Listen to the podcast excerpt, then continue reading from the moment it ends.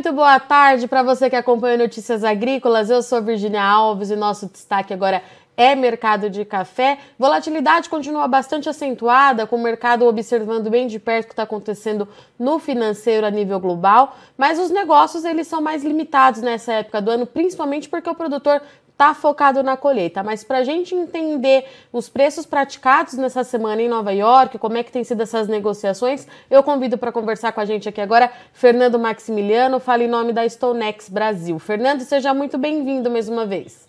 Muito obrigado, Virginia. Eu que agradeço pelo convite. Fernando, hoje o mercado teve um dia um pouco mais tranquilo, devolvendo a parte daqueles ganhos do início da semana, mas a semana começou agitada aí para o produtor de café em relação é, as cotações lá em Nova York, principalmente. O que está acontecendo com esse mercado, meu amigo?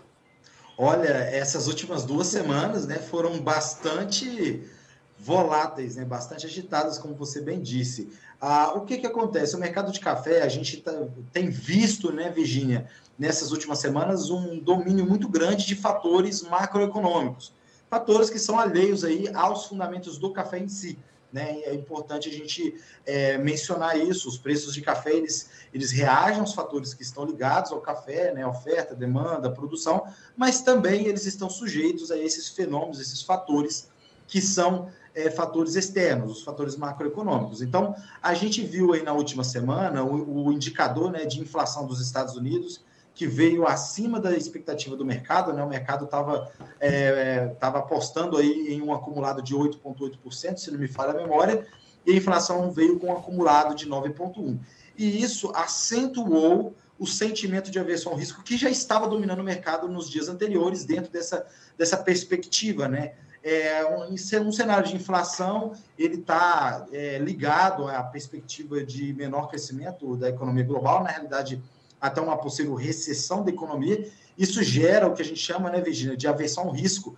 E aí os investidores eles fogem de ativos de risco, como são as commodities, para ativos de menor risco, que é, por exemplo, o dólar. Então a gente viu aí o dólar index avançando na semana e a gente viu as cotações de café na semana passada, principalmente recuando bastante. A gente pôde notar também, Virginia, esse, esse, esse, fenômeno, essa tendência é, nas posições dos fundos. Né? Então, os fundos lá em Nova York venderam bastante, os fundos em Londres também.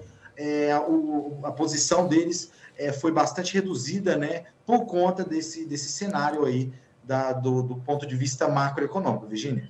E Fernando, como é que o produtor tem que se comportado diante de tudo isso, né? Como você bem disse, esses últimos 10 dias aí foi bastante movimentado, o mercado subiu bastante no início dessa semana. É, como é que o produtor tem se comportado é, em um momento de colheita, né? Safra no Brasil a todo vapor, inclusive é, os trabalhos começaram a ganhar força agora nas principais regiões produtoras de café arábica. É, como é que o produtor tem que se comportar? O que você tem avaliado por aí? Olha, o que a gente tem visto, Virginia, é, aqui no Brasil, né, no nosso mercado, é um movimento mais, mais tranquilo com relação aos outros anos, né? E há, há vários relatos de atraso na colheita, algumas preocupações com relação também ao volume né, que está sendo é, é, colhido das lavouras, então a preocupação realmente se a, as lavouras vão aí atender as expectativas né, que o mercado tem dado para a produção brasileira nesse ano. Então a gente está vendo aí um, volumes mais é, reduzidos, né, por conta dessa questão aqui no, no na, da colheita em si no Brasil.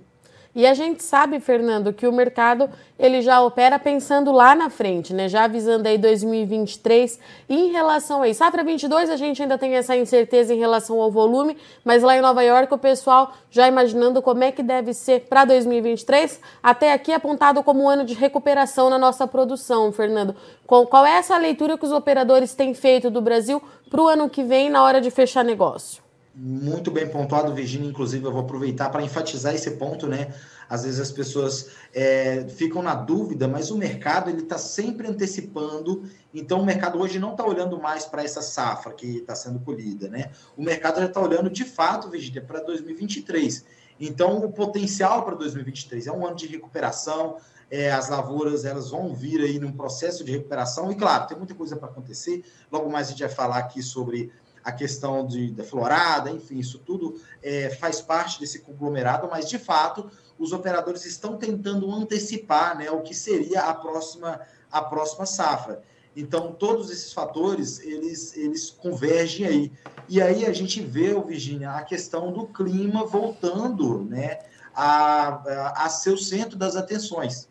Então, a gente viu o ano passado geada, em maio a gente viu bastante volatilidade por conta de uma, de uma previsão de queda nas temperaturas, né? Graças a Deus a gente não teve geada, mas gerou a volatilidade, né? E a partir de agora o mercado muda suas atenções da geada para a chuva, né? E não quer dizer que caso a gente veja uma onda de frio, isso não vá afetar o mercado. A gente está no final aí de julho, né? Porventura, inclusive, hoje completa um ano, né, Virginia, de, de, da primeira ocorrência da geada do ano passado. Então, caso a gente veja aí uma nova onda de, de, de frio que possa ser um problema, o mercado deve reagir, mas a partir de agora as atenções estão a, para a chuva, né? E a gente tem aí, a partir do mês que vem e do, e do mês de setembro, né? O, o, agosto e setembro, a gente vai ver aí as floradas do café robusta primeiro, depois as floradas do café arábica. E a chuva, nesse momento, é, é essencial. Pois é, Fernando, um ano daquela geada que chegou até ali no Cerrado Mineiro, pegou todo mundo de surpresa e até então a gente vem falando é, desse frio muito intenso que não era visto. Daqui para frente, Fernando, os efeitos das geadas, é, dessa geada, né, de um ano atrás, é, eles ficam para trás ou a gente vai continuar é, ouvindo, se, ouvindo falar disso por muito tempo ainda no mercado de café?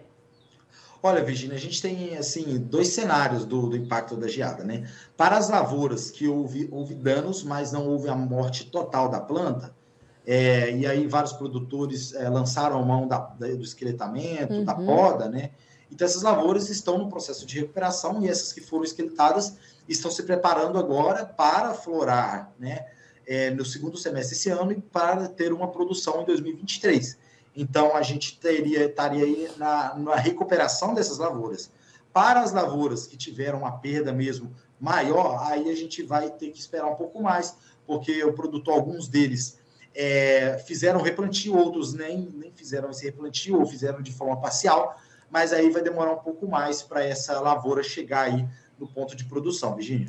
E, Fernando, falando em florada, é, o mercado continua sendo climático quando a gente fala em condição de chuva daqui para frente, lembrando que alguns modelos meteorológicos já começam a apontar a permanência do Laninha pelo terceiro ano consecutivo. Isso traz bastante preocupação para o setor de café, né, meu amigo? Olha, Virginia, é bom é, esclarecer bastante o que que o que está acontecendo. Primeiro, né, é importante enfatizar que esses modelos de previsão climática eles podem errar.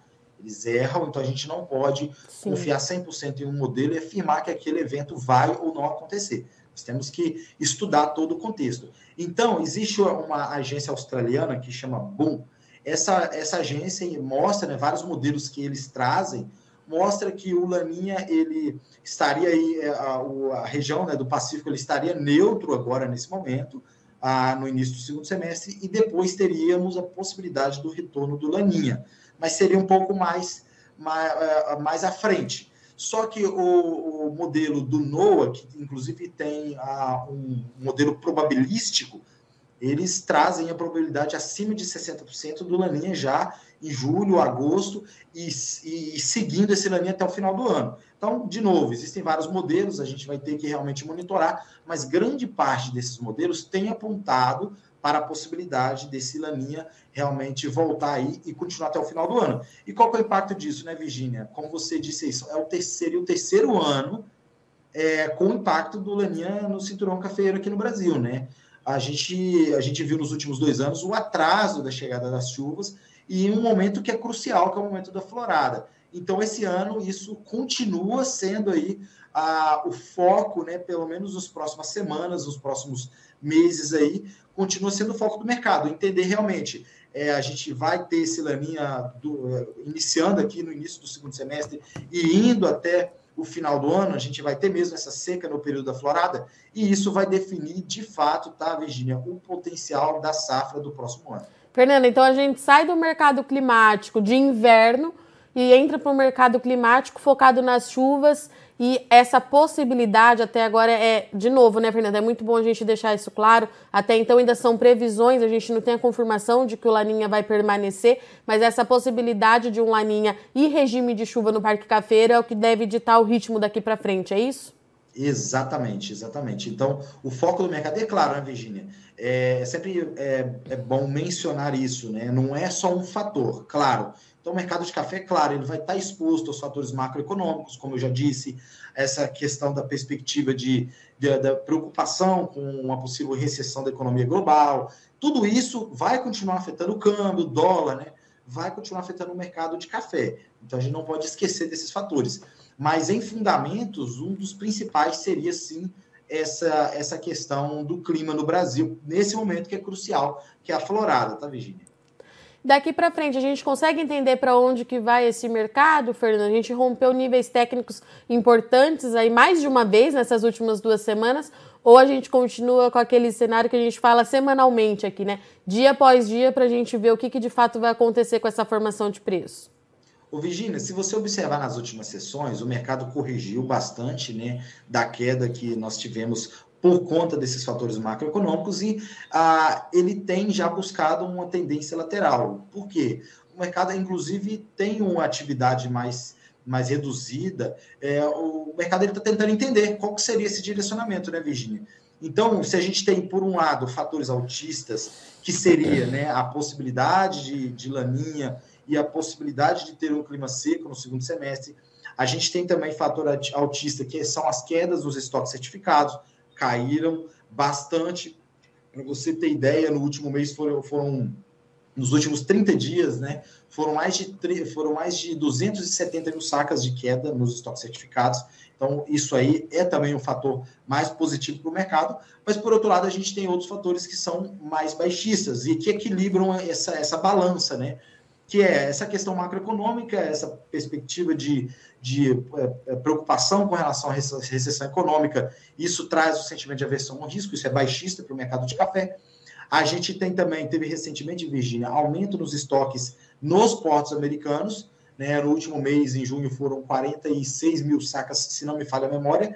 É, e isso acontece em um cenário onde, é, no mês, a gente não tem dados de importação para junho, mas em maio as importações dos Estados Unidos haviam caído 23%, então, é, importação menor, aumento do estoque lá, isso é baixista, então esse é um outro ponto que pesa é, no outro lado dessa balança aí dos preços, e um outro ponto importantíssimo, Virginia, é a perspectiva do mercado em si.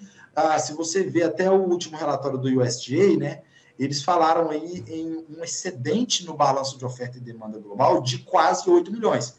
E deixando claro, né, Virginia, o ano safra para o USG, ele inicia em outubro, tá, pessoal? Então não é esse ano safra do Brasil, é a partir de outubro até setembro do próximo ano. Só que de qualquer forma, eles apontam aí esse excedente e isso já traz aí também um tom mais baixista, um arrefecimento das preocupações. Então a gente vai ter que realmente monitorar e entender quais desses eventos vão é, acontecer de fato, principalmente essa questão do clima. Ou seja, sem tranquilidade para o mercado de café, né, Fernando? realmente é um dos mercados mais voláteis, né, Virginia? Mais então, ainda, né, do que já é, era. Mais. Tem, tem sido pior, né, nas últimas semanas. Então, é realmente um desafio. Fernando, sendo assim, com tudo isso para acontecer, eu já deixo o convite aberto para você voltar mais vezes. A gente tem muito o que acompanhar. Obrigada aí pela sua disponibilidade mais uma vez. Portas abertas, sabe que você é sempre muito bem-vindo aqui no NA. Volte sempre, meu amigo. Olha, eu que agradeço o convite e sigo à disposição.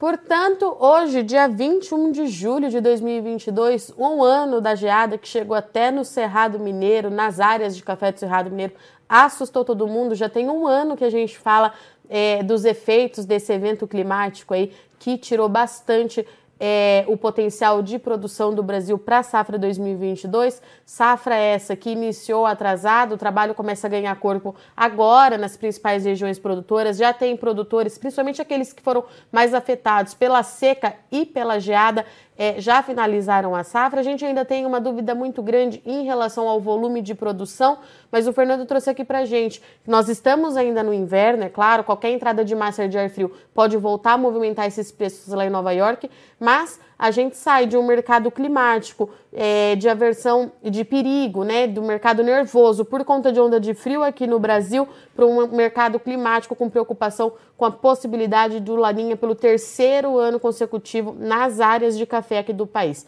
Um laninha, como você vem acompanhando aqui no Notícias Agrícolas, por dois anos seguidos diminuiu bastante as precipitações nas principais áreas de produção, trouxe bastante preocupação e volta então aí ficar no radar no mercado dos operadores lá na Bolsa em Nova York, que inclusive já precifica com base na safra de 2023. E vale lembrar que quando a gente fala em safra de 2023, os operadores, o mercado futuro, ele já não precifica mais é, pensando em 2022, é claro, mas é uma safra em que ele já aposta como uma safra de recuperação aqui para o Brasil, né? Se tudo correr bem, se o clima continuar dentro do que é esperado, tem ajudado bastante na colheita, mas se as chuvas voltarem é, na data correta, se a florada tiver bom vigamento, tudo indica aí que 2023 tende a ser um ano mais positivo para o produtor de café.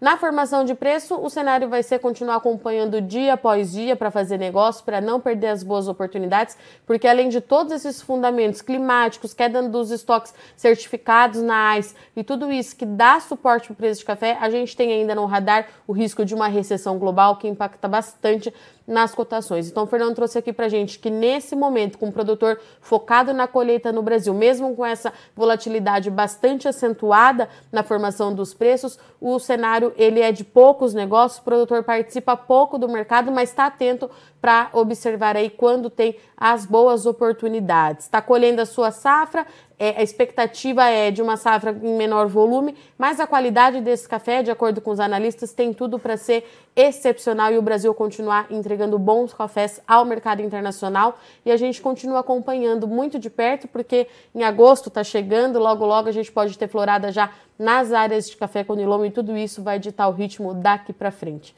Tá certo? Eu agradeço muito sua audiência e companhia. Eu sou Virginia Alves, vou ficando por aqui, mas não sai daí que já já a gente está de volta. Participe das nossas mídias sociais no Facebook Notícias Agrícolas, no Instagram, arroba Notícias Agrícolas e em nosso Twitter, arroba Noteagri. E para assistir todos os vídeos, se inscreva no YouTube, na Twitch, no Notícias Agrícolas Oficial.